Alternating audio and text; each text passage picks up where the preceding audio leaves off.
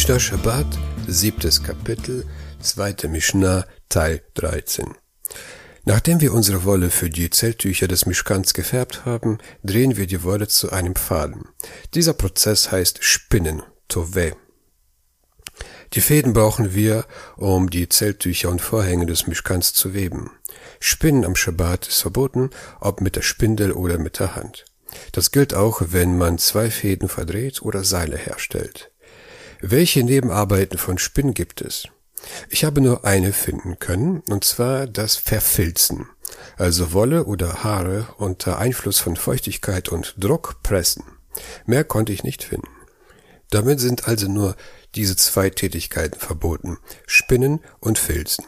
Deshalb gehen wir zur nächsten verbotenen Arbeit über, das Zetteln.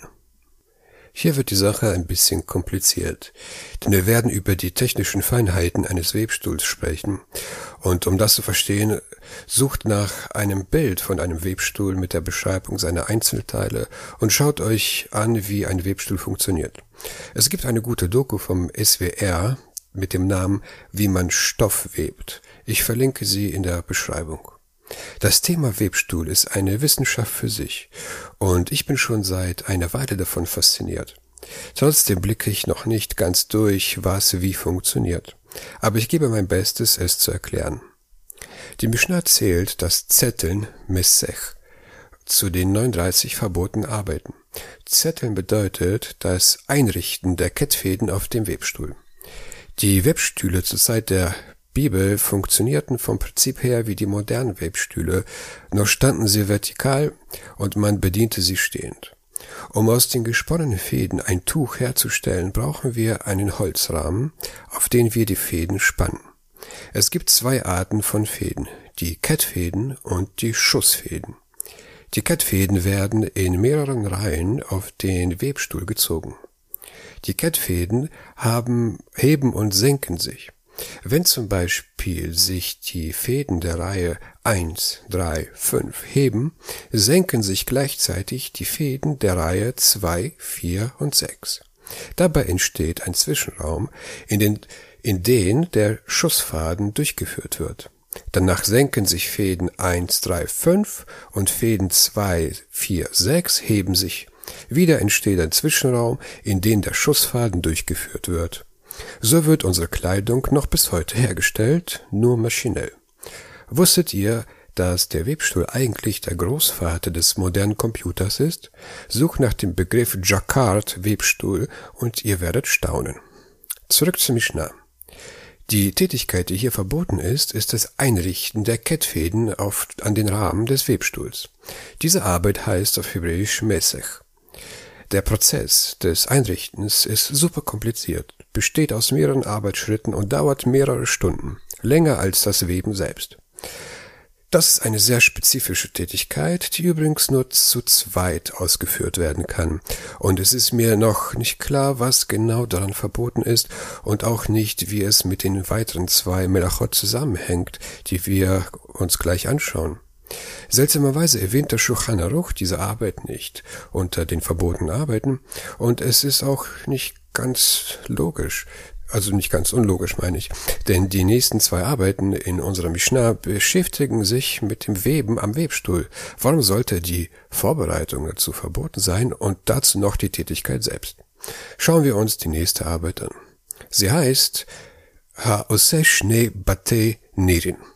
Das bedeutet zwei Litzen binden oder Litzen stechen. Was sind Litzen? Litzen sind dünne Metallstäbe mit einer Öse. Sie sind Teil des Webstuhls und halten die Kettfäden am Webstuhl, was für das Heben und Senken der Fäden wichtig ist. In der erwähnten SWR-Doku webt die Frau einen Stoff mit einer Breite von 70 Zentimeter. Sie muss jeden einzelnen Kettfaden durch die, durch eine Litze ziehen. Das sind insgesamt 560 Fäden durch 560 Litzen. Und das dauert mehr als drei Stunden. Nach unserer Mishnah bricht man Schabbat, wenn man zwei Fäden durch zwei Litzen zieht. Und auch hierbei ist mir noch nicht klar, was die verbotene Arbeit genau sein soll. Das Ziehen von Fäden durch eine Öse? Das alles dient ja nur der Vorbereitung des Webstuhls für das Weben. Das Weben selbst ist erst der nächste Schritt. Und dazu kommen wir jetzt.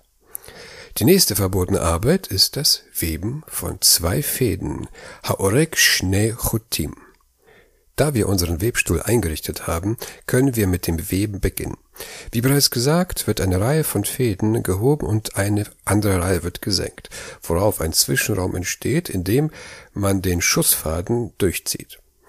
Nach der Mishnah übertritt man erst den Schabbat, wenn man den Faden zweimal durchzieht, also einmal in die eine und dann in die andere Richtung. Zu den Nebentätigkeiten gehört zum Beispiel Körbeflechten, zwei Sachen zusammenkleben. Später werden wir noch über das Nähen sprechen, was eine ähnliche Arbeit ist, aber mehr praktische Folgen hat.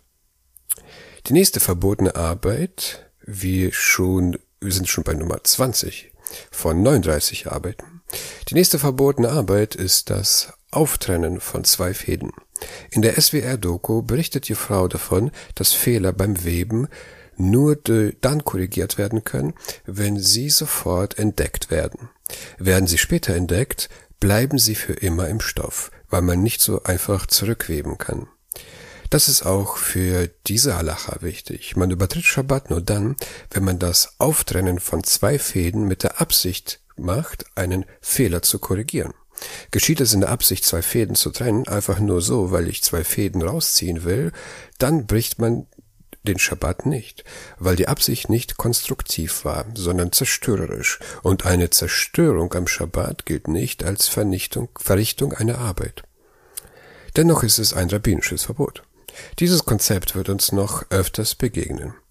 Welche Nebentätigkeiten sind verboten? Ich konnte keines anderen finden. Welche Arbeiten haben wir in dieser Episode kennengelernt? Tavar, das Spinnen der Wolle zu einem Garn, Messech, das Anzetteln oder die Fäden am Webstuhl durch Ausspannen einrichten, dann Schneebatenieren, die Fäden durch die Litzen ziehen, Orek Schnechutim, das Weben selbst und äh, Bozer Schnechutim, das Trennen der Fäden. In der nächsten Episode folgt das Knoten.